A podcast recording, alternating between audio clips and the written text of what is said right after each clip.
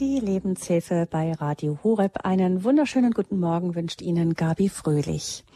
Heute ist internationaler Tag zur Beseitigung von Gewalt gegen Frauen. Bei dem Thema denken wir spontan etwa an die demonstrierenden Frauen im Iran oder an Vergewaltigungen auf der Flucht oder gar als strategisches Mittel im Krieg.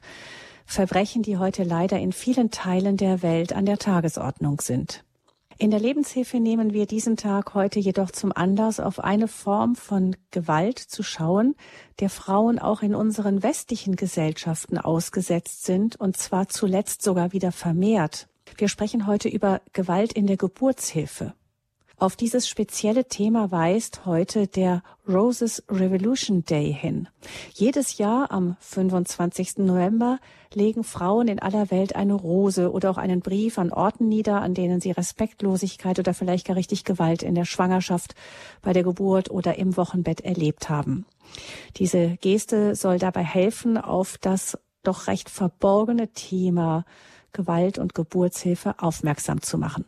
Am Roses Revolution Day sind wir nun verbunden mit Roswitha Schweiger. Sie ist seit mehr als 30 Jahren Hebamme, arbeitet derzeit mit Seminaren und in der Geburtsvorbereitung für das Aula-Institut in Weingarten bei Ravensburg, hat selber in 20 Jahren Geburtshilfe rund 3000 Geburten begleitet. Herzlich willkommen, Frau Schweiger. Frau Schweiger, wenn man hört, eben Roses Revolution Day ähm, soll auf Gewalt in der Geburtshilfe aufmerksam machen, da stellen wir uns die fürchterlichsten Sachen vor. Was ist damit gemeint? Jede Art von Grenzüberschreitung, die äh, die äh, Frauen als solche empfinden. Es geht nicht so sehr darum zu sagen, ja, äh, grobe Handgriffe oder so, sondern es geht darum, äh, die dass jede Frau unter der Geburtshilfe verletzlich ist und wir äh, als, als Geburtshelfer, Geburtshelferinnen, Hebammen dazu aufgefordert sind, diese Grenzen einzuhalten. Ähm, ja, genau, das ist so die Definition. Mhm. Ähm, statistisch gesehen habe ich gelesen, jede fünfte Frau empfindet die Entbindung ihres Kindes als traumatisch. Das ist ja doch eine recht hohe Zahl und traumatisch ist ein starkes Wort. Wie kommt das? Trauma äh, ist ja so definiert, dass wir eine Verletzung erleiden. Und wir müssen das so verstehen, diese Zahl auf dem Hintergrund, dass die Geburtshilfe immer invasiver wird. Das bedeutet, wir äh, die normalen Geburtsverläufe nicht äh, zu viel untersuchen, keine keine ZTG-Kontrollen, die nicht nötig sind, die Frauen zum Liegen aufzufordern, obwohl sie es nicht möchten. Das sind alles Dinge, die die Geburt negativ beeinflussen und die Frauen in ihrer Entfaltung unter der Geburt stören, das Selbstbewusstsein äh, stören, äh, mindern und die Frauen im Nachhinein das Gefühl haben, ich konnte es nicht so machen, wie ich eigentlich wollte. Und dieses Trauma, und das muss man dann auch benennen, damit die Frauen anschließend damit umgehen können. Wenn wir versuchen, das so runter zu definieren, ja, Hauptsache dein Kind ist gesund, jetzt mir ging es auch so, das ist alles nicht so schlimm, freu dich doch, dann nehmen wir die Frau in dieser Verletzung nicht wahr. Das ist aber ganz wichtig, um alles zu bewältigen. Hm, man könnte jetzt auch sagen, das ist ein Luxusproblem. Wir sollten doch froh sein, dass es die moderne Medizin in der Geburtshilfe heute gibt. Wie sehr ist doch die Kindersterblichkeit reduziert worden? Frauen, die im Wochenbett starben, gibt's auch kaum noch. Das heißt, eigentlich hat doch die moderne Medizin ganz viel Segen da auch gebracht. Prangern wir da nicht gerade eine Medizin an, die eben auch für die Frauen und auch für die Kinder am Ende, also unterm Schnitt doch sehr hilfreich ist? Genau dieses Gedanken hatte ich heute Morgen, als ich mich auf das Gespräch vorbereitet habe, habe dachte in den äh, Botschaften, die jetzt ganz so um die Welt gehen, die Frauen, die flüchten, Sie haben es angesprochen in Ihrem in Ihrer Einleitung, ähm, kann man tatsächlich könnte man die Meinung könnte man haben. Äh, allerdings muss man auch sehen, dass die Medizin sich so weiterentwickelt hat, fußte ja auf einer ganz anderen Art von Geburtshilfe. Frauen, denen zum Beispiel die Möglichkeit einer Klinikgeburt gar nicht ermöglicht wurde nach dem Ersten Weltkrieg Berlin. Ja, zum Beispiel waren die meisten Geburten fanden in Hinterhöfen statt unter unwürdigsten Bedingungen mit einer höheren Sterblichkeit. Daraus wurde die Geburtshilfe entwickelt, die, die wir jetzt haben und nicht ähm, aus einer Situation, wie, wie wir sie jetzt für die Frauen haben, dass wir nämlich eigentlich ein Recht haben darauf, uns für äh, einen Geburtsort zu entscheiden, der uns zusteht, uns zu entscheiden, wie wollen wir gebären? Brauchen wir eine Kinderklinik für unser Sicherheitsdenken oder tut es uns auch eine normale Klinik ohne angeschlossene Kinderklinik? Ähm, also wir haben zwei unterschiedliche Ausgangssituationen. Diese Medizin, die wir jetzt haben, hat sich entwickelt aus einer Geburtshilfe, die natürlich schrecklich war. Sie haben gesagt, dass man sich das auswählen kann, wo man hin möchte. Ähm, die Zeiten scheinen ja auch inzwischen wieder vorbei zu sein, denn man hat ja jetzt gerade in den letzten Monaten immer wieder auch gehört von ähm, jungen Paaren, die einfach keinen Platz finden in einer irgendeiner Geburtsklinik oder wo dann die Kreissäle überfüllt sind und so. Entwickeln wir uns da gerade wieder zurück, was die Versorgung angeht? Definitiv, ganz klar. Ja, würde ich schon so sehen. Wenn Frauen 50 Kilometer und mehr fahren müssen, um eine Geburtshilfe aufzusuchen und dann nicht wissen, ob sie tatsächlich aufgenommen werden, dann ist es so. Und wir haben im Moment tatsächlich keine Zahlen, äh, es wird nicht evaluiert, wie viele Frauen dann ähm, in Nöten sind, wenn sie dort ankommen, dass die Wehen einfach äh, nicht gut verarbeitet werden, dass es dem Kind nicht gut geht, dass vielleicht ein Kind tatsächlich mal kurz nach dem Auto auf die Welt kommt. Da gibt es keine Zahlen. Immer mal wieder kommt es dann in der Presse und es wird dann geschrieben, oh Gott, wie schrecklich. Und ah ja, aber die Frau hat es ganz gut gemacht. Und dann gibt es Bilder von glückstrahlenden Müttern mit Kind in der Hand und keiner schaut dahinter. Die Zahlen kennen wir nicht und es wird noch schlimmer werden, wenn die Politik so weitergeht. Also Politik angesprochen, woran liegt's? Was, was, was bringt diesen, ähm, diesen Engpass zustande? Also ein ganz großer Punkt ist, es war, war vor Corona tatsächlich auch ähm, die Einführung der Fallpauschalen für die Geburtshilfe. Es ist ja bekannt, dass eine, eine normale Geburt, wo äh, die Frau kommt, innerhalb ein paar Stunden ganz normal ihr Kind auf die Welt bringt, ohne dass man viel nebenbei braucht, keine Schmerzbetäubung durch PDA oder andere Dinge, keine Infusion. Ähm, die bringt der Klinik circa 300 Euro. Damit ist natürlich nichts abgedeckt. Das bedeutet, je invasiver die Geburtshilfe funktioniert, je mehr, je länger sie geht, je mehr sie verschleppt wird, äh, durch PDA, durch schlechte Betreuung beziehungsweise invasive Behandlung, desto mehr Geld bringt am Ende steht unterm Strich für die Klinik da. Die Frauen werden dann natürlich auch aufgenommen stationär, können nicht ambulant entlassen werden. Und dann bedeutet das einfach ähm, ein mehr auf der Habenseite. Und das heißt ganz kurz gesagt, ein, ein, ein Kaiserschnitt und äh, wenn die Frau nach der Geburt noch eine Weile bleibt, das rechnet sich für das Krankenhaus Natürlich. viel besser. Ja. Mhm. Und das ist, das ist einfach nicht, also das ist ein völlig falscher Ansatz. Und jetzt nach Corona haben wir natürlich die Problematik, dass die Kliniken ja ihre OPs absagen mussten, dass der ganz normale äh, Betrieb nicht lief oder nicht laufen konnte aufgrund äh, der Beschränkungen. Und jetzt ähm, haben die Kliniken noch mehr Minus. Das lesen wir jeden Tag oder hören wir jeden Tag in den Medien. Und dann ist natürlich eine angegliederte Geburtshilfe, die nichts bringt. Die versucht man abzustoßen. Ja, also ist keine Lobby dahinter und jetzt werden die Klinik, Geburtskliniken geschlossen. Äh, hier auch im Raum haben wir jetzt im Bodenseebereich bis in Richtung Ulm äh, drei Kliniken, die jetzt zu sind, sind zusammen 1000 Geburten. Das ist relativ unwichtig, wo die Frauen dann sind. Hm.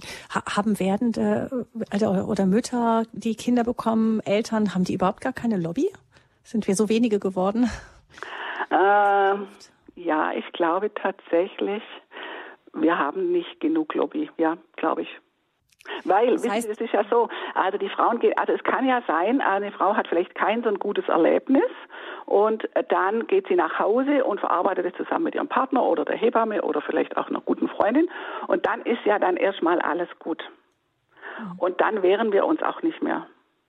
Ja, jetzt, jetzt ist ja alles gut. Jetzt, jetzt, ah, aber statt, statt dann zu schreiben, sich zu wehren, an die Öffentlichkeit zu gehen, zu sagen, mir ist das und das passiert, wie jetzt zum Beispiel dass heute die Möglichkeit besteht, das funktioniert, das passiert, das geschieht nicht. Und dann versickert dieser Widerstand. Und ähm, äh, genau, also das, ja. Der erste Ansatz ist also eigentlich ein politischer, wo alle gefordert sind, sagen Sie, sich da ja. auch zur Wehr zu setzen und zu sagen, da läuft eine Entwicklung ganz ungut, ja. überall die, Ge die Geburtskliniken geschlossen werden, die Geburtsabteilungen geschlossen werden, dann knubbelt sich alles auf engstem Raum. Ähm, und dann gibt es auch noch das Problem, dass es zu wenig Hebammen gibt. Ja, die Hebammen. Also ich habe jetzt neulich wieder mit einer Kollegin gesprochen, die ähm, oder eine Geschäftsführerin eines Geburtshauses, das in Ravensburg eröffnet hat vor kurzem. Ähm, die hat gesagt, also äh, jede dritte Hebamme verlässt den ihren Beruf nach vier Jahren. Woran liegt es? Über ähm, schlechte Bezahlung, zu wenig Menschen, zu, für das, äh, zu wenig ähm, äh, Frauen, die die Ausbildung machen, zu wenig Personal insgesamt in den Kliniken. Dann natürlich auch, also wir haben ja eine Akademisierung seit einigen Jahren. Das hat sich nicht äh, ausdrücklich niedergeschlagen. Die Freihebammen äh, studieren, aber gehen tatsächlich nicht in die Kliniken zurück oder bleiben den Kliniken nicht. Also das hat die Situation im Moment nicht verbessert. Äh, und die jungen Frauen äh, haben ganz viel Enthusiasmus. Ich denke an mich zurück oder Kolleginnen, die mir so einfach, wir haben ganz viel Enthusiasmus. Und aufgrund dieser Umstände geht einem die Kraft aus. Hm. Tatsächlich, ja. Geburtshaus haben Sie gerade eben auch angesprochen. Ist, ähm, wie sieht's da aus? Das sind ja Häuser, die wirklich spezialisiert sind, auch mit, mit spezialisierten Hebammen. Können die weiterlaufen? Ja, natürlich, aber es ist so, eine, äh, bis vor einigen Jahren, es ist jetzt Gott sei Dank anders, geht die Finanzierung wird von den Krankenkassen tatsächlich auch bezahlt. Also die Geburt im Geburtshaus wird bezahlt, das war vor ein paar Jahren noch nicht so.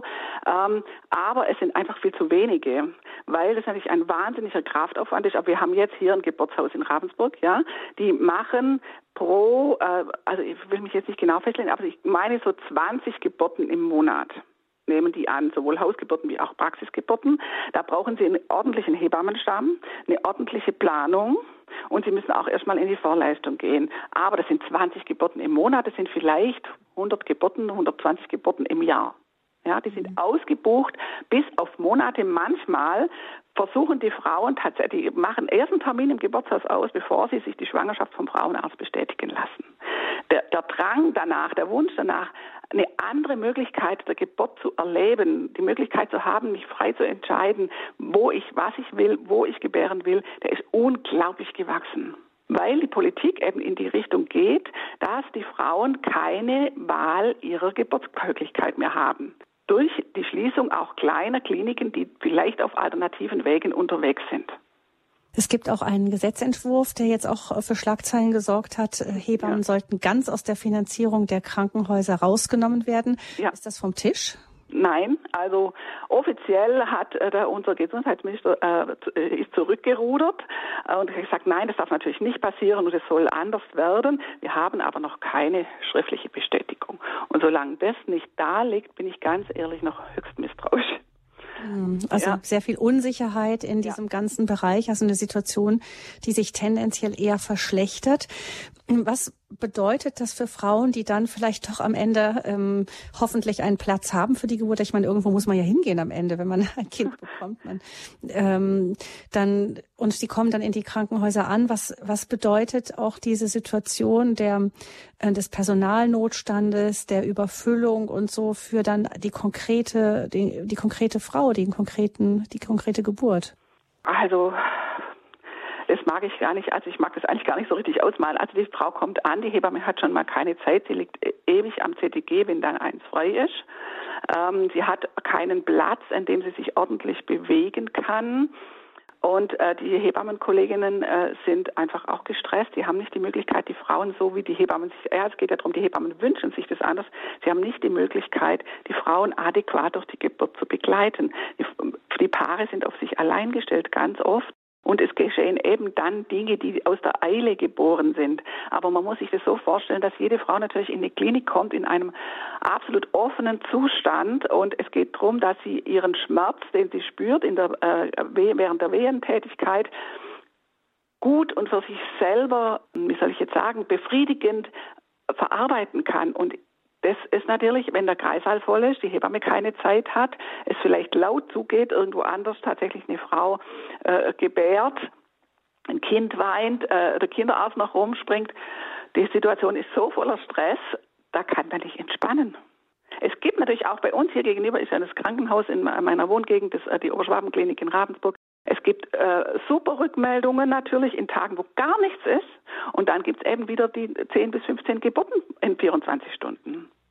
Und dann hören wir in der Nachbetreuung eben dann, ja, die Hebamme hatte keine Zeit, die Untersuchung war schmerzhaft und dann konnte ich nicht mehr und ich wollte auch nicht mehr, äh, ich habe mich, mich nicht ernst genommen gefühlt und so weiter und so fort. Das sind dann die Dinge, die sich daraus entwickeln.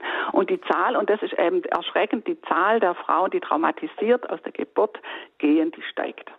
Ist ja auch eine ganz sensible Phase. Ich meine, es gibt wahrscheinlich die meisten Frauen werden irgendwann einmal während ähm, des Geburtsvorgangs sagen, so jetzt reicht's mir, jetzt gehe ich. Das geht dann aber leider nicht. Ähm, und ähm, dann, wenn man dann in der Phase eben nicht die maximal Verständnis, Einfühlungsvermögen und so weiter ähm, erfährt, dann ist das eben ganz schwer wegzupacken. Also ja. jetzt, Frau Schweiger, wir haben jetzt, es ist Roses Revolution Day und ja. wir haben diesen Tag auch genommen, um auch mal zu schimpfen. Vielleicht muss tatsächlich politisch, müssen wir auch politisch einfach da ein bisschen wacher werden, um da uns mit einzubringen, um auf mhm. diese Situation hinzuweisen. Nämlich, wenn man dann selber schwanger ist, dann oder vielleicht die Tochter oder so, dann, ähm, dann kann man eben vielleicht nicht mehr so viel, viel furchtbar viel machen dagegen. Nee. Das ist das eine. Aber die, das zweite Fazit ist also, außer dass man sich engagiert, wenn ich kann man sich da darauf vorbereiten, als Paar auch auf die Situation sagen, so, wir wissen, das ist so, das kann so werden, die Leute können gestresst sein. Ähm, man ist ja als Paar erstmal vor allem wenn es das erste Kind ist, noch total unerfahren. Kann man sich irgendwie so vorbereiten, dass man da maximal selbstbewusst ist in dieser Situation? Ja, ganz sicher. Würde ich mit einem ganz klaren Ja beantworten. Einfach deshalb, ich habe das schon erlebt. Ich habe ja vor 1990 äh, angefangen hier in der Geburtsklinik in der Nähe im Bodenseekreis und wir hatten damals schon, war diese Klinik schon mit gut 700 bis 800 Geburten äh, unterwegs pro Jahr. Ähm, und wir hatten damals Frauen, da kam das gerade so nach meiner Ausbildung, so dieses Selbstbewusstsein in der Geburt. Ich möchte gerne. Also das erste war kein Dammschnitt. Bitte ich nicht einfach schneiden, äh, informieren Sie mich und sagen Sie mir bitte Bescheid und wenn es geht, bitte nicht. Das war damals schon, oh, was meint denn die Frau? Ja, kann die das dann mitentscheiden? Dann hat sich langsam was verändert. Es wurden immer mehr Frauen, die kamen und sagten, wir möchten keinen Darmschnitt. Okay, dann haben wir uns, ich kam ja damals aus der Uniklinik, für mich war das auch völlig neu, haben wir uns das Gespräch mit den Frauen eingelassen. Damals gab es auch noch diese Fragestunden einmal im Monat, wo man die Hebammen einfach fragen konnte, wie geht's? Und dann hat sich doch sukzessive immer mit durch die Verwandlung der Frauen, durch das Bewusstsein, das die Frauen für ihren Körper und für ihre Geburt mitgebracht haben, die Geburtshilfe verändert. Und dann war ganz klar, in welche Klinik man geht. Jetzt ist es so, dass die Frauen äh, durch diese, ich würde mal sagen, dass man auch durch die Ah, durch die Machbarkeit alles, äh, alles Mögliche. Ja, die, die Kinderwunschthematik steigt an. Äh, man kann heutzutage alles machen. Die PDA ist eine tolle Möglichkeit, relativ schmerzfrei zu gebären. Wir haben eine Zeit lang hatten wir die Bewegung des Wunschkaiserschnittes, ja, dass man auf Termin dann den Kaiserschnitt bekam. Ähm, das hat sich dann alles verwässert, dieses Selbstbewusstsein. Es wurden die Frauen, es sind immer noch ein Klientel von Frauen, die das weiterhin so machen. Aber es war so, es ist so, wie soll ich jetzt sagen? Verschwunden im Bewusstsein der Frau, dass ja ich selbstbestimmt agieren kann. Und das ist jetzt wichtig, dass die Paare sich gut vor der Geburt, auf die Geburt vorbereiten, die Frauen eine Geburtsvorbereitung machen. Da spricht sich dann auch rum, mit welcher Hebamme geht es gut und mit welcher ist es nicht so toll. Ähm, dann der Partner muss unbedingt mit auf den Weg gehen. Es geht nicht, dass das alles in Frauenhände bleibt und der Partner dann nicht weiß, was er unter der Geburt seiner Frau Gutes tun kann. Und es ist auch wirklich so, dass der, der Mann oder die begleitende Person hat die Aufgabe, unter der Geburt zu signalisieren, was, wie, was das Paar möchte und was nicht. Ganz klar ist natürlich, dass es immer anders kommen kann. Aber die, dieses Gespräch zu suchen und zu signalisieren, wir sind selbstbewusst als selbstbewusster Partner für Sie unterwegs mit unserem Kind, das äh, ist unabdingbar. Und dann wird sich auch wieder was verändern. Der, der Meinung und Hoffnung bin ich ganz stark. Das heißt, äh, wenn ein Paar schon mit dieser Grundhaltung reinkommt, zu einer gewissen inneren Souveränität, dann ähm, ist auch eine größere Chance da, dass man dann in dem Krankenhausbetrieb dann auch gehört wird? Ja. Das doch nicht beim ersten äh, Paar passieren, aber je mehr Paare es werden, die so auftreten, ganz bestimmt. Und ich bin der Meinung, ich, ich sage das mal ganz plakativ, jetzt der Druck muss von der Straße kommen.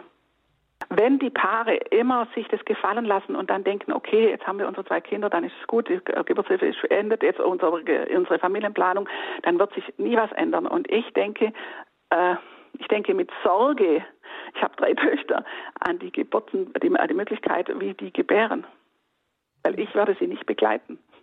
Und ich denke mit Sorge daran, wo werden Sie, wo werden Sie eine Kollegin finden, die Ihnen gut tut und wie wird die Möglichkeit sein, das Kind zu bekommen? Weil selbst wenn es mehr Hausgeburtshebammen gibt oder mehr Geburtshäuser, ja, die können diesen Bedarf nicht abfangen. Roses Revolution, Schwangere stärken für eine selbstbestimmte Geburt. Das ist unser Thema hier in der Lebenshilfe. Unser Gast ist die Hebamme Roswitha Schweiger, die mehr als 30 Jahre lang auch Erfahrung in der Geburtshilfe hatte oder auch 20 Jahre in der Geburtshilfe, jetzt mehr in der Vorbereitung und auch in Seminaren unterwegs. Sie hat mehr als 3000 Kinder auf die Welt gebracht und Sie, liebe Hörerinnen und Hörer, können die Gelegenheit nutzen, jetzt auch hier hier anzurufen.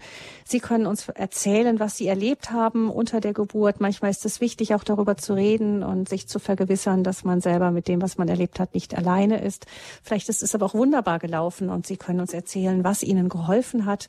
Oder aber Sie stellen Fragen zum Thema, wie bereite ich mich ähm, konkret vor? Was kann ich tun, um möglichst selbstbewusst und selbstbestimmt auch in dieses unglaublich großartige und gleichzeitig auch so ganz intime Geschehen Geburt einzutreten? 089 517 008 008 ist die Nummer zur Sendung Lebenshilfe heute geht es um eine Vorbereitung und die Stärkung von Schwangeren für eine selbstbestimmte Geburt. Unser Gast Roswitha Schweiger, Hebamme 089 517 008 008 ist die Nummer und wir freuen uns, wenn wir Sie gleich nach der Musik hören.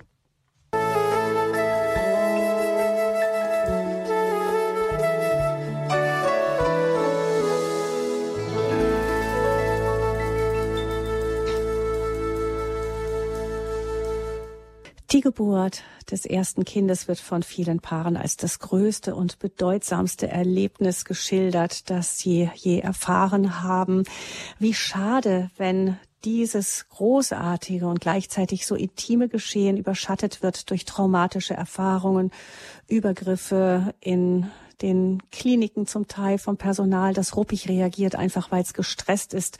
Oder wenn die Paare sich einfügen sollen in diesen von Druck und Stress geprägten Ablauf in einer Geburtsklinik, in einer Phase, in der eigentlich die Frau ja auf ihren eigenen Körper hören sollte und eben die Signale ihres Körpers wahrgenommen werden sollten, damit die Geburt möglichst ruhig und entspannt verlaufen kann.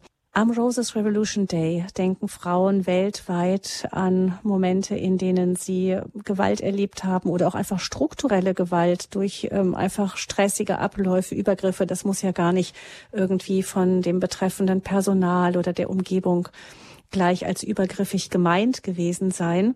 Und wir nutzen diesen Tag, um auch nochmal ein leidenschaftliches Plädoyer loszulassen auch in Richtung unserer Gesellschaft eben dieser unguten Entwicklung ähm, Einhalt zu gebieten, die dazu führt, dass immer mehr Geburtshäuser oder Geburtskliniken auch schließen und ähm, dadurch sich gerade dieser unglaublich sensible Moment Geburt, die Frauen also in diesem sensiblen Moment immer mehr auch immer größerem Stress ausgeliefert sind.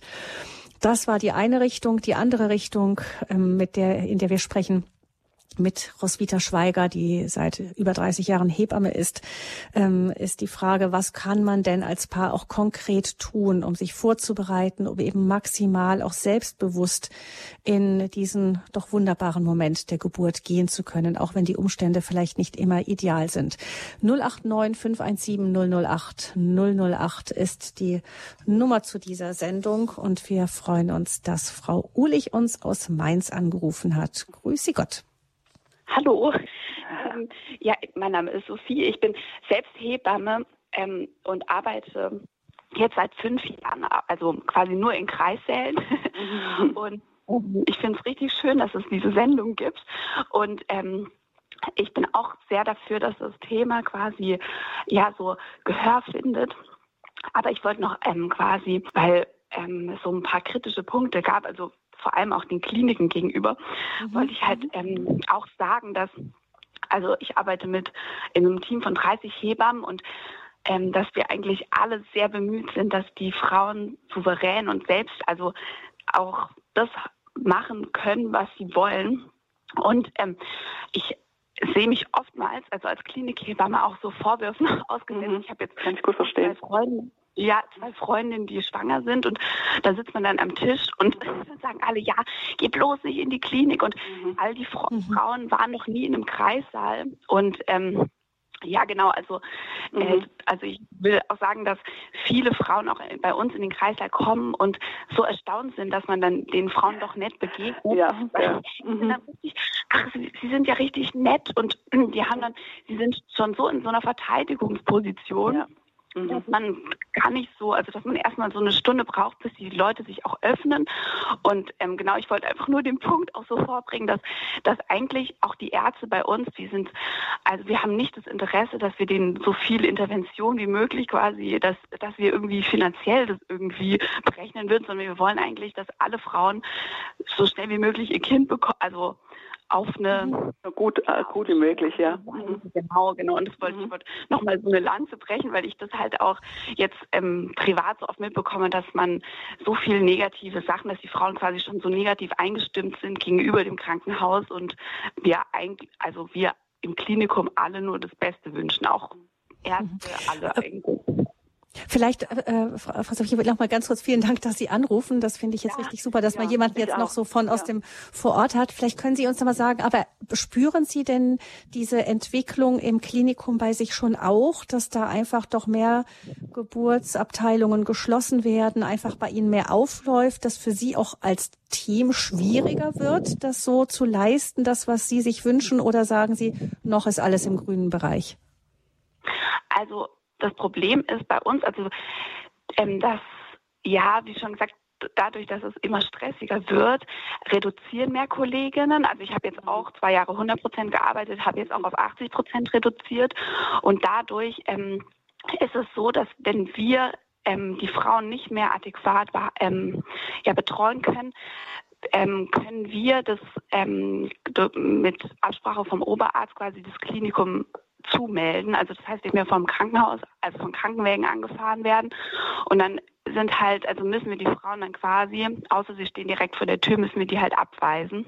Und dann gehen die halt in ein anderes Klinikum. Also, und das ist mit der Uniklinik in Mainz. Also ich arbeite also im Marienkrankenhaus. Ist, also wir haben 2000 Geburten ungefähr im Jahr und die Uniklinik macht auch öfter zu. Und dann ist es schon manchmal so, dass die Frau, also jetzt nicht häufig, aber es gibt öf also es häufen sich eben die Fälle, dass sie mhm. geschlossen haben und dann müssen sich die Frauen quasi woanders hinmelden. Also das, also ich sehe schon, dass es da ähm, ähm, ja also in dem Punkt schon, ja. in dem Punkt schon Behandlungs, also es ist, mhm. es ist nicht gut, wenn es so weiterläuft, wie es jetzt im Moment läuft, ja. höre ich daraus. Ja, Aber ja, noch sind auch, sie nicht im ganz, noch nicht sind sie nicht im totalen Notstand in den Kliniken. Die Frauen sagen, sie können in aller Regel bei ihnen völlig friedlich und entspannt entbinden. Ja, also gut, dass wir das von Ihnen auch nochmal so gehört haben. Vielen Dank für Ihren Anruf. Super, Dankeschön. Ade, Frau Schweiger, was sagen Sie? Ja, super. Also ganz, mein Herz ist jetzt gerade richtig froh über die junge Kollegin, die ähm, sich äh, jetzt das Herz gefasst hat, anzurufen. Und ich finde, das ist auch wichtig. Also ich will auch in keiner Weise die äh, engagierten Kolleginnen in den Kliniken äh, irgendwie schlecht machen, mhm. schlecht reden. Ähm, ich möchte, äh, äh, heute ist der Tag dafür aufzuzeigen, was einfach nicht gut läuft. Und dieser Tag ist wichtig. Äh, aber es ist genauso wichtig zu sagen, es gibt viele Kolleginnen, die wirklich vor Ort kämpfen und alles geben für die Frauen, wie wir es gerade gehört haben, ja. Und ich finde eigentlich dieses Ampelsystem gar nicht so schlecht, weil die Frauen dann zwar, obwohl sie abgewiesen werden, die Chance haben, wenn sie irgendwo eintreffen, dann trotzdem noch den guten Weg der Geburt zu gehen. Weil es ist besser, noch irgendwo zu landen, wo man dann gut betreut werden kann, wie in einer Klinik, die einfach keine Kapazitäten mehr hat. Weil dann ist das Problem einfach der Pathologie, die sich dann entwickelt, viel höher. Ja, mhm. und ich, äh, ich, äh, wirklich, also danke, dass Sie angerufen haben. Gut. Ja. Dann hören wir als nächstes Frau Nowak aus Stuttgart. Guten Morgen. Guten Morgen. Ich äh, möchte nur sagen, ich bin inzwischen fast 87 und habe 1964, äh, 67 und 74 drei Kinder geboren. Die erste Geburt, ich ging ans Telefonhaus, nachdem ich die Wehen gespürt habe, keinerlei Vorbereitung und habe im Krankenhaus war ich angemeldet, äh, dass ich jetzt komme mit Bus und Straßenbahn. es ging alles gut. Äh, Im Krankenhaus äh, war eigentlich bekannt, weil ich äh, eine Blutkrankheit habe, die aber nicht erkannt wurde und schon in der Schwangerschaft Blutübertragungen gebraucht habe bei der ersten Geburt, weil ich immer so blutarm war und habe Direktübertragung da zweimal bekommen. Es ging mir die ganze Schwangerschaft schlecht, konnte kaum laufen vor Schwäche. Und dann war ich in der Klinik äh, es war als alleine der Mann sowieso in der ja, Arbeit. Ja. Und es war also ein ziemlicher Schock. Es waren nochmal zwei Geburten, eine Hebamme. Und ja, hat halt den ganzen Tag gedauert. Ich habe mir das nicht so schlimm vorgestellt. Es hat kaum jemand Zeit gehabt. Mhm. Aber die Geburt ist dann sogar normal abends dann um neun war das Kind dann da, ohne Schnitt und alles und ohne große Blutung. Jetzt kurz zum zweiten Kind. Äh, das war dann in einer anderen Klinik, äh, auch in Stuttgart, einer großen, wo viele Geburten sind und eine erfahrene Hebamme. Und äh, dort, äh, ja, war es eigentlich stressiger noch. Die, es ging nicht so, ja, es ging ziemlich rauer Ton, stellen Sie sich nicht so an. Ja. Und, äh, Sie haben ja schon mal ein Kind gekriegt, Sie müssen es doch wissen. Und, aber ich habe das Kind dann trotzdem gekriegt, dann sogar innerhalb weniger Stunden mit einer riesengroßen Blutung. Es war eine ganze Blutlache im Bett. Dann mhm. hat die Hebamme gesagt, sie dürfen kein Kind mehr kriegen, weil die wussten gar nicht, äh, aber sie haben ja meine Krankendaten gehabt. Äh, was sie, ja, sie haben es dann. Frau Nowak, also vielleicht können wir ganz kurz da so ein bisschen zusammenraffen. Sie haben also so, so ein ganzes Spektrum an Erlebnissen auch gehabt von Kind 1 bis 3. Ja. Ähm, ich will es kurz machen jetzt. Mhm. Ja, und also ja, ich habe da überlebt, das Kind auch. Und dann äh, das dritte Kind äh, kam dann nach sieben Jahren hat eigentlich geheißen, ja, ich sollte keins mehr kriegen, weil ich ja immer, man hat die Blutkrankheit erst jetzt vor zehn Jahren erkannt, Morbus Waldenström, die zu Blutungen führt, habe immer viel Nasenblut und so weiter gehabt. Also jedenfalls, das dritte Kind äh, kam dann auch, aber es hat einfach nicht mehr geklappt. Ich habe fast zwei Tage gebraucht und äh, bin also schon äh, wieder mit der gleichen Hebamme wie vom zweiten Kind gewesen. Die Hebamme hat mich laufend zusammengestaucht. Stau, stellen Sie sich nicht so an. Äh, Sie haben ja schon ein Kind gekriegt und wir können bei Ihnen keinen Kaiserschnitt machen. Sie sind ja letztes Mal fast verblutet. Es ging und ging nicht. Es ging dann über Samstagnacht noch äh, von Freitag und Sonntagmorgen um elf. Da ging es dann dem Kind schon schlechter.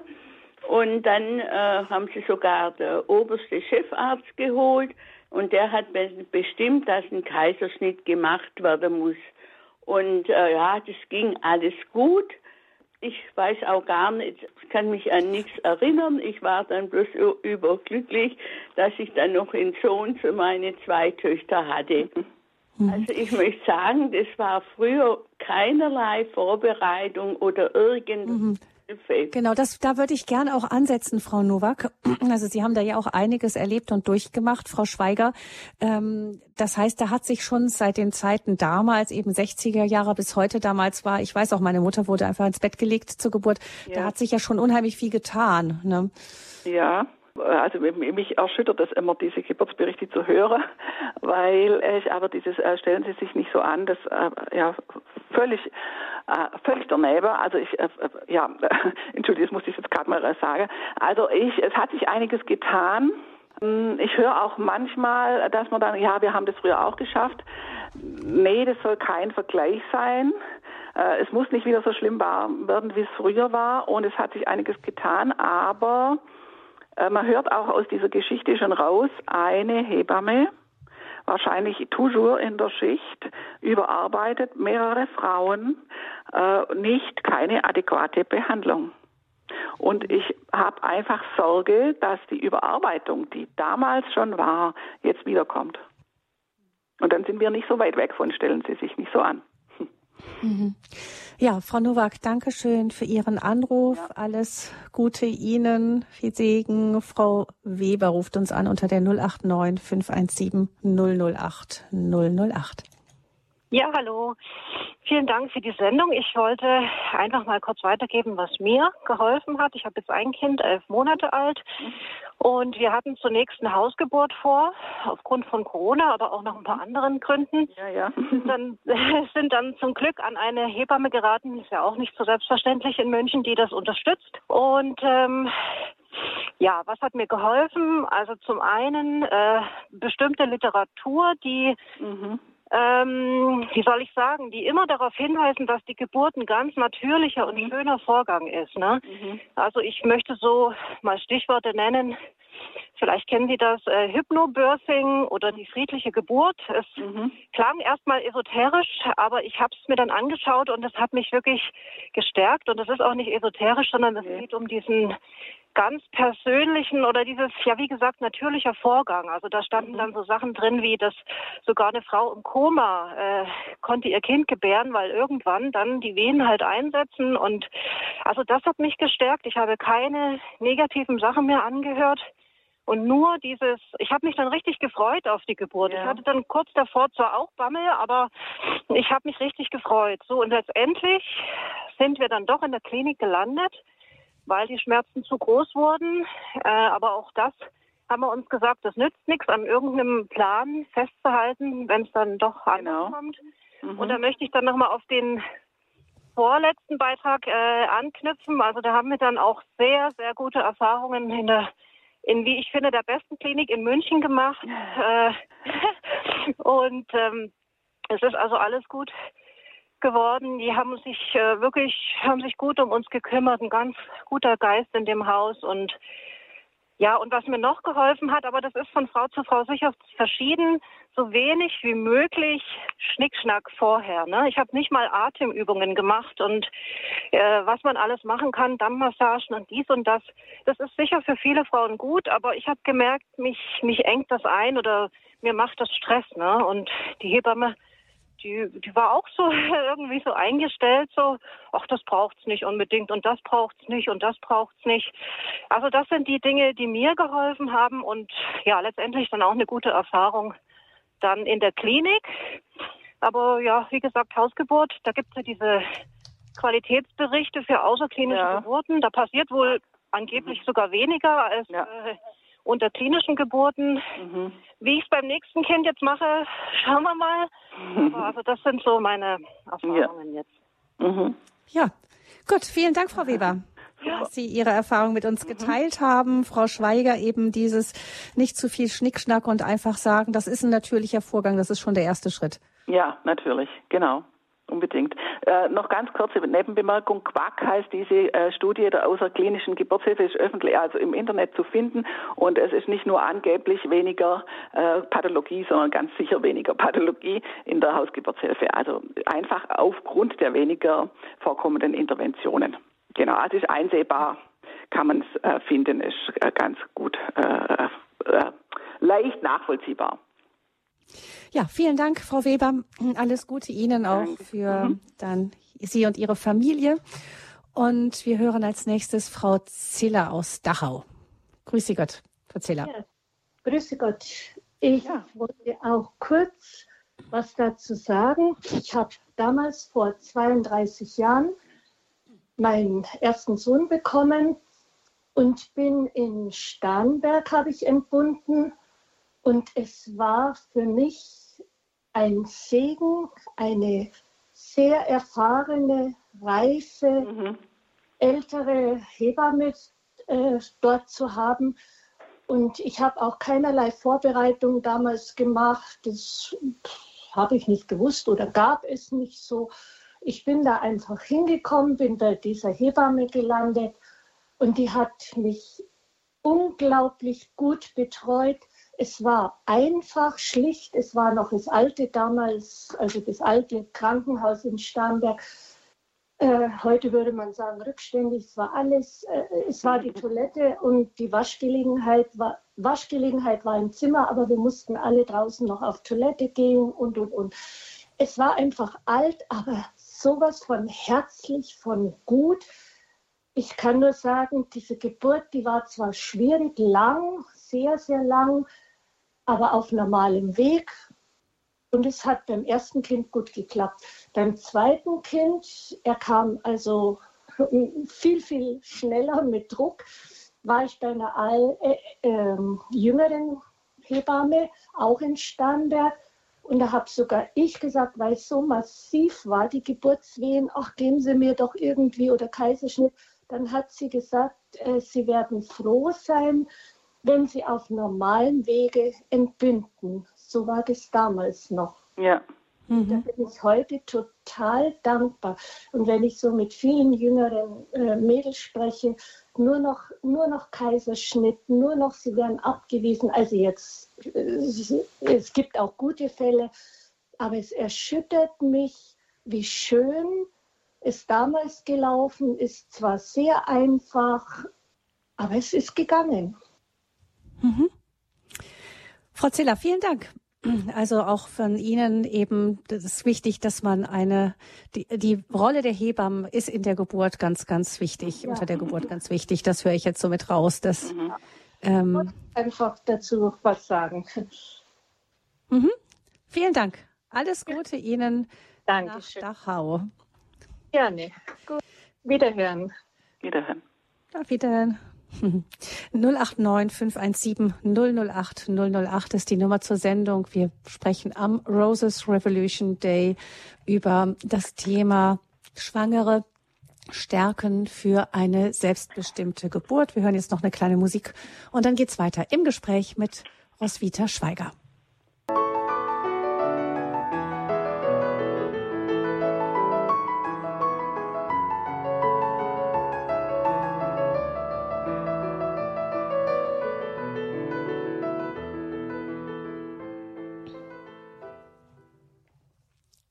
Heute ist Roses Revolution Day. Frauen in aller Welt erinnern an traumatische Erfahrungen während ähm, der Geburtshilfe oder während der Geburt ihrer Kinder.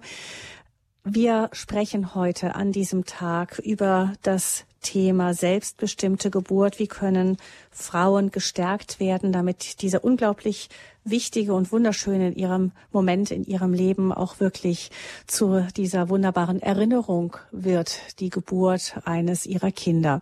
089 517 008 008 ist die Nummer zur Sendung. Wir sprechen mit der Hebamme Roswitha Schweiger, die immer wieder davor warnt, dass durch Sparzwänge und andere politische Entscheidungen die Geburtshilfe so im Grunde eingekastelt wird, dass ähm, für das Personal, die Hebammen, nicht mehr viel Raum bleibt, um Frauen gut durch diesen besonderen Moment der Geburt, den sensiblen Moment der Geburt begleiten zu können.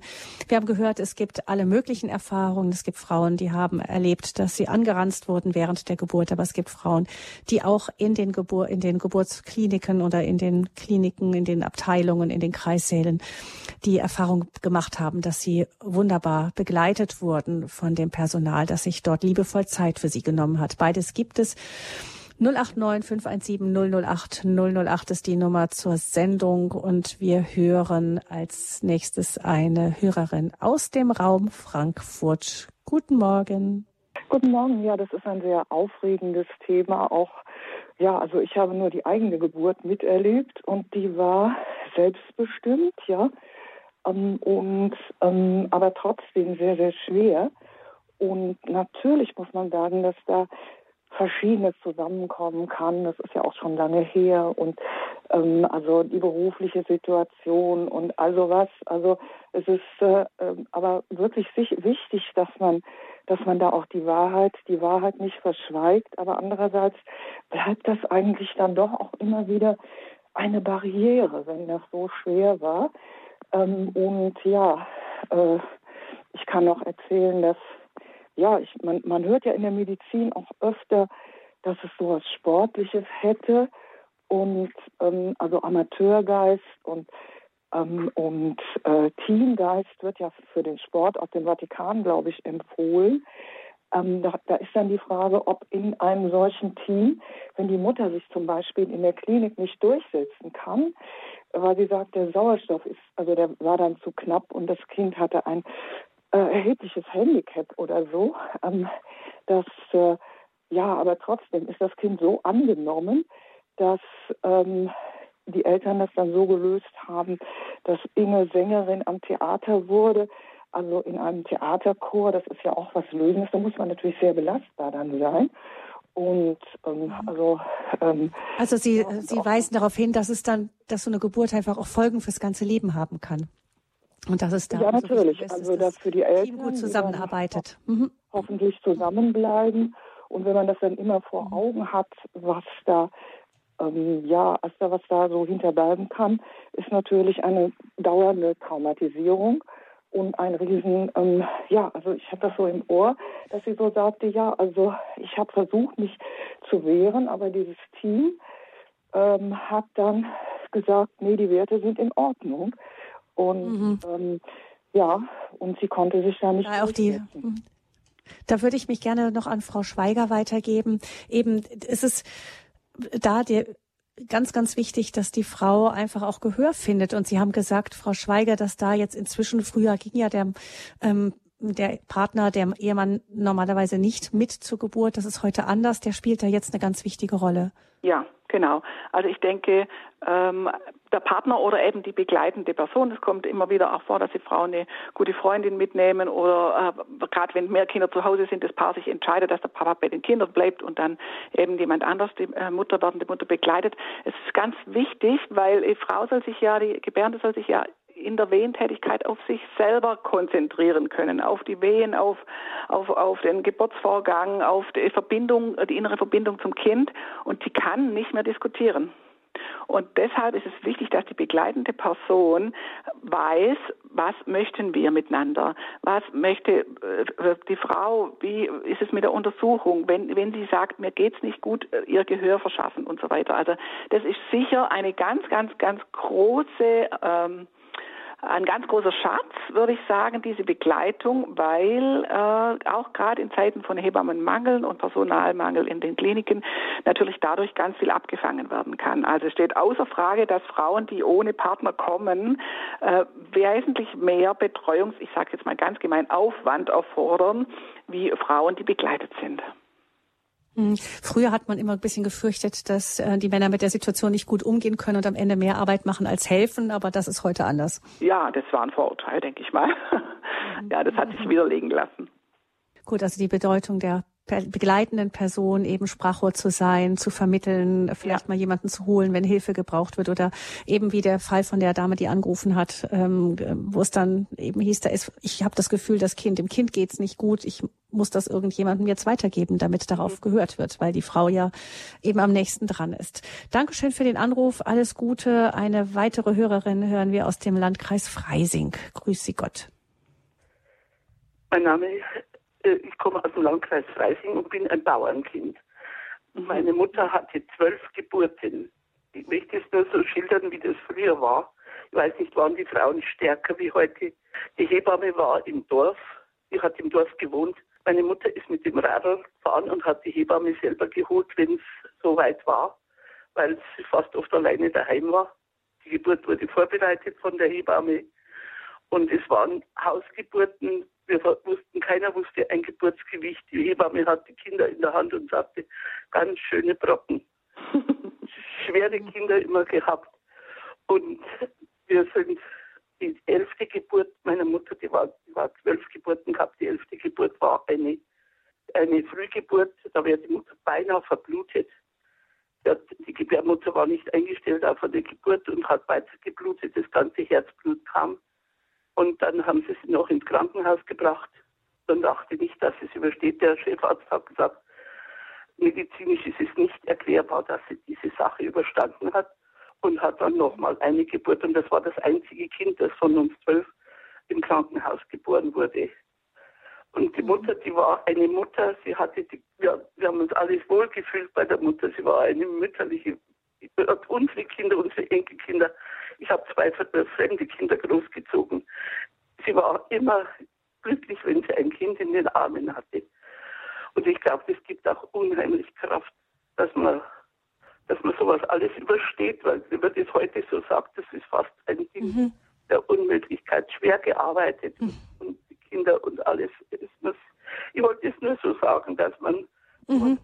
Ja, Sie haben mir ein, ein wichtiges Stichwort geliefert noch. Vielen Dank, dass Sie uns das erzählt haben. Und das Stichwort ist, was Sie mir geliefert haben, das möchte ich wieder an Frau Schweiger weitergeben. Das gibt unheimlich viel Kraft, wenn man weiß, man hat sowas gemeistert. Ja, ganz genau.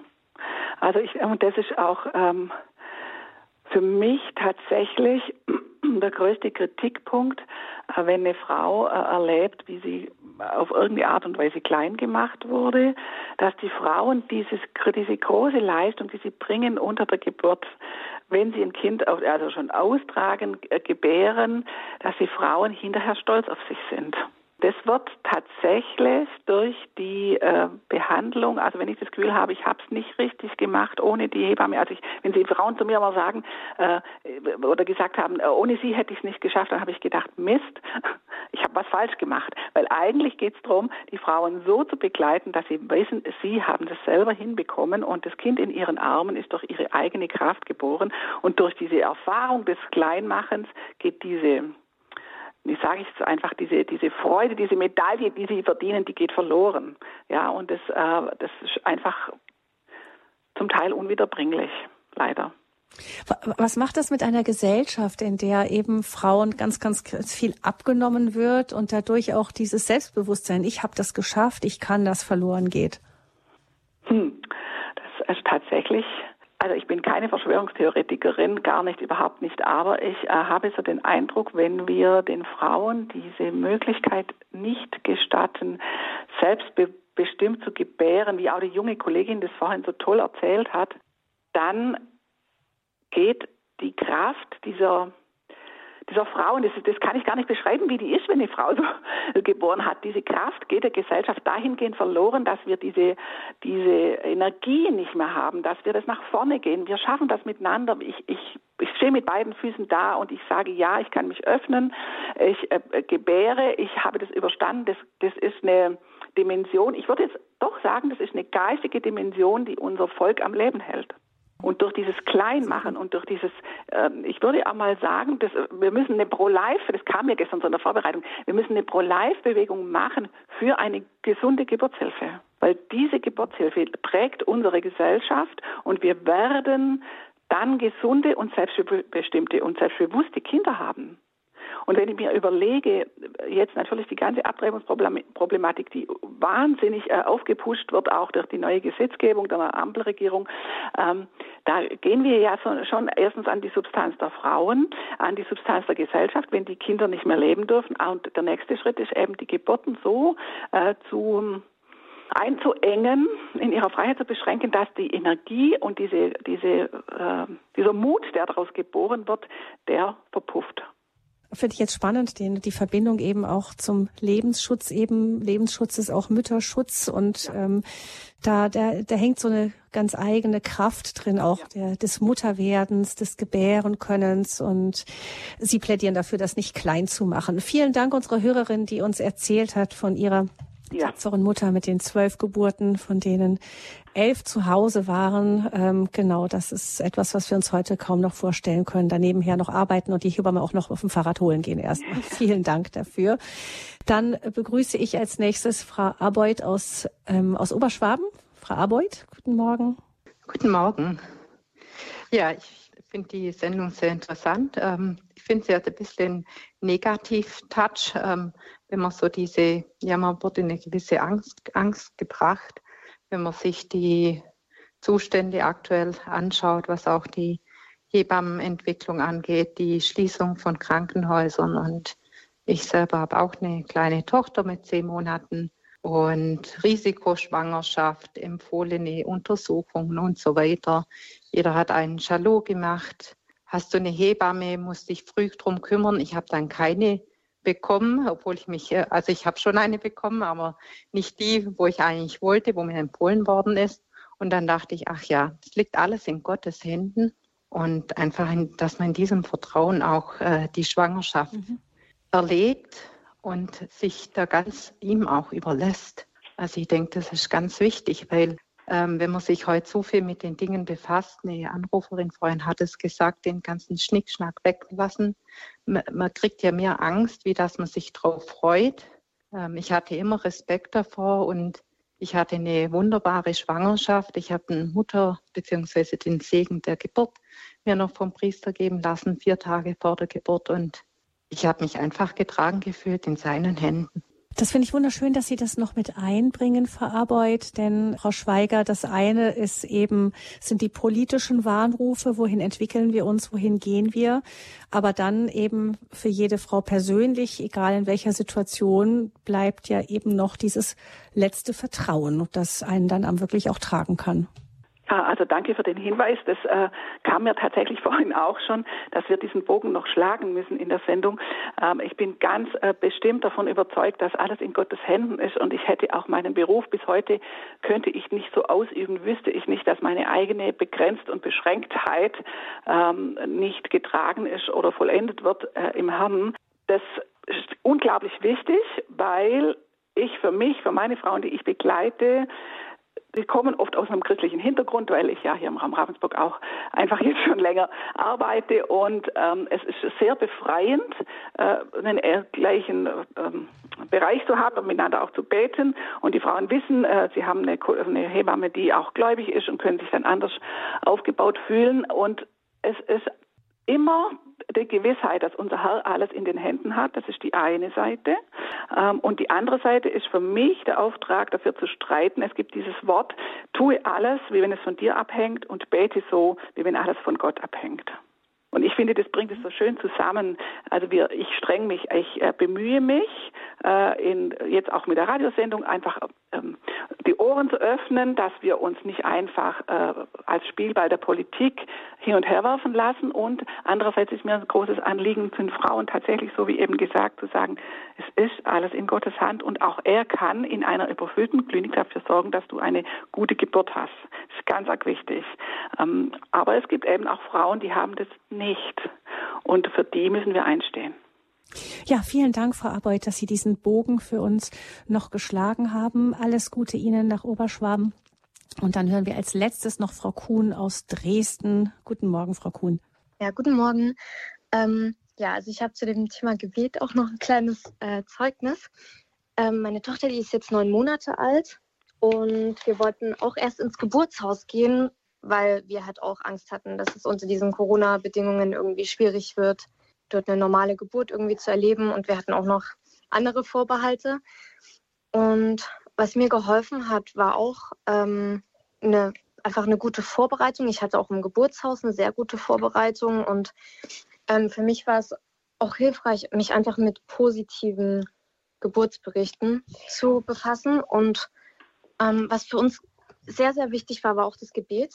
Und wir haben immer auch vor der Geburt gebetet, dass wenn es irgendwie Gründe gibt, warum wir ins Krankenhaus vielleicht doch gehen sollten, dass, ähm, dass die Dinge so in die Wege geleitet werden, dass wir ins Krankenhaus gehen.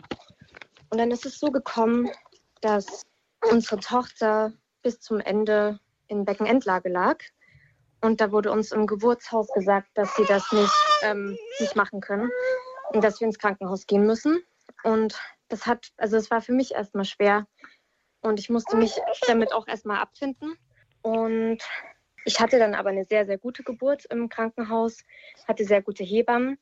Und was ich auch noch sagen möchte, was wichtig ist, dass man auch, dass man auch weiß, was man will. Also mir war ganz klar, dass ich trotz der Beckenendlage versuchen möchte, eine normale Geburt zu haben. Also ich wollte nicht von vornherein einen Kaiserschnitt. Und das hat mir auch sehr geholfen, dass ich ganz klar gesagt habe, was ich möchte, auch, auch den Hebammen. Unser Glück war dann tatsächlich ähm, im Voraus gegen, gegen die Feindiagnostik entschieden. Und einen Tag nach der Geburt wurde bei unserer Tochter ähm, der Sauerstoffgehalt im Blut gemessen. Und obwohl es ihr ziemlich gut ging nach der Geburt, da wurde festgestellt, dass sie einen sehr, sehr schweren Herzfehler hat. Ja, so konnte sie nach zwei Wochen dann operiert werden am Herzen. Und das hat ihr eigentlich das mhm. Leben gerettet. Also in dem Fall war es einfach unser Glück, dass wir im Krankenhaus waren, weil dort gleich dieser mhm. Test gemacht wurde. Also das ist auch ein Zeugnis für dieses Getragensein in allem. Vielen Dank, Frau Kuhn, dass Sie sich noch gemeldet haben. Die Nachrichten warten. Deshalb lasse ich das, was Sie gesagt haben, einfach nochmal so am Ende stehen. Eben, es ist anders gelaufen, als Sie sich gewünscht haben. Und im Nachhinein haben Sie gesagt, hat sich das als ein Segen herausgestellt. Sie haben sich in dem Ganzen auch von Gott getragen gewusst. Vielen herzlichen Dank, dass Sie uns das erzählt haben. Ich freue mich auch, dass einige junge Mütter angerufen haben. Eine weitere Kollegin von Ihnen, Frau Schweiger, auch jung, ähm, die sich gemeldet haben zu diesem wichtigen Thema heute am Roses Revolution Day zum Thema Schwangere stärken für eine selbstbestimmte Geburt. Frau Schweiger, ich denke, wir haben Ihr Plädoyer verstanden. Wir müssen uns einsetzen dafür, dass unsere Geburtshilfe eben weiterhin auf einem hohen Niveau bleibt, auf einem hohen Niveau, das sie in den letzten, ähm, in den Jahrzehnten eben da bekommen hat, eigentlich, auf dem wir angelangt waren und da zu versuchen, das auch weiterhin zu erhalten und auch wirklich mit Zähnen und Klauen zu verteidigen. Das höre ich an diesem Tag besonders raus und auch ein Dankeschön an all diejenigen, die sich in der Geburtshilfe so wahnsinnig engagiert einsetzen dafür, dass die Geburt ein schönes Erlebnis wird. Vielen herzlichen Dank. Alles Gute. Gottes Segen wünscht Gabi Fröhlich.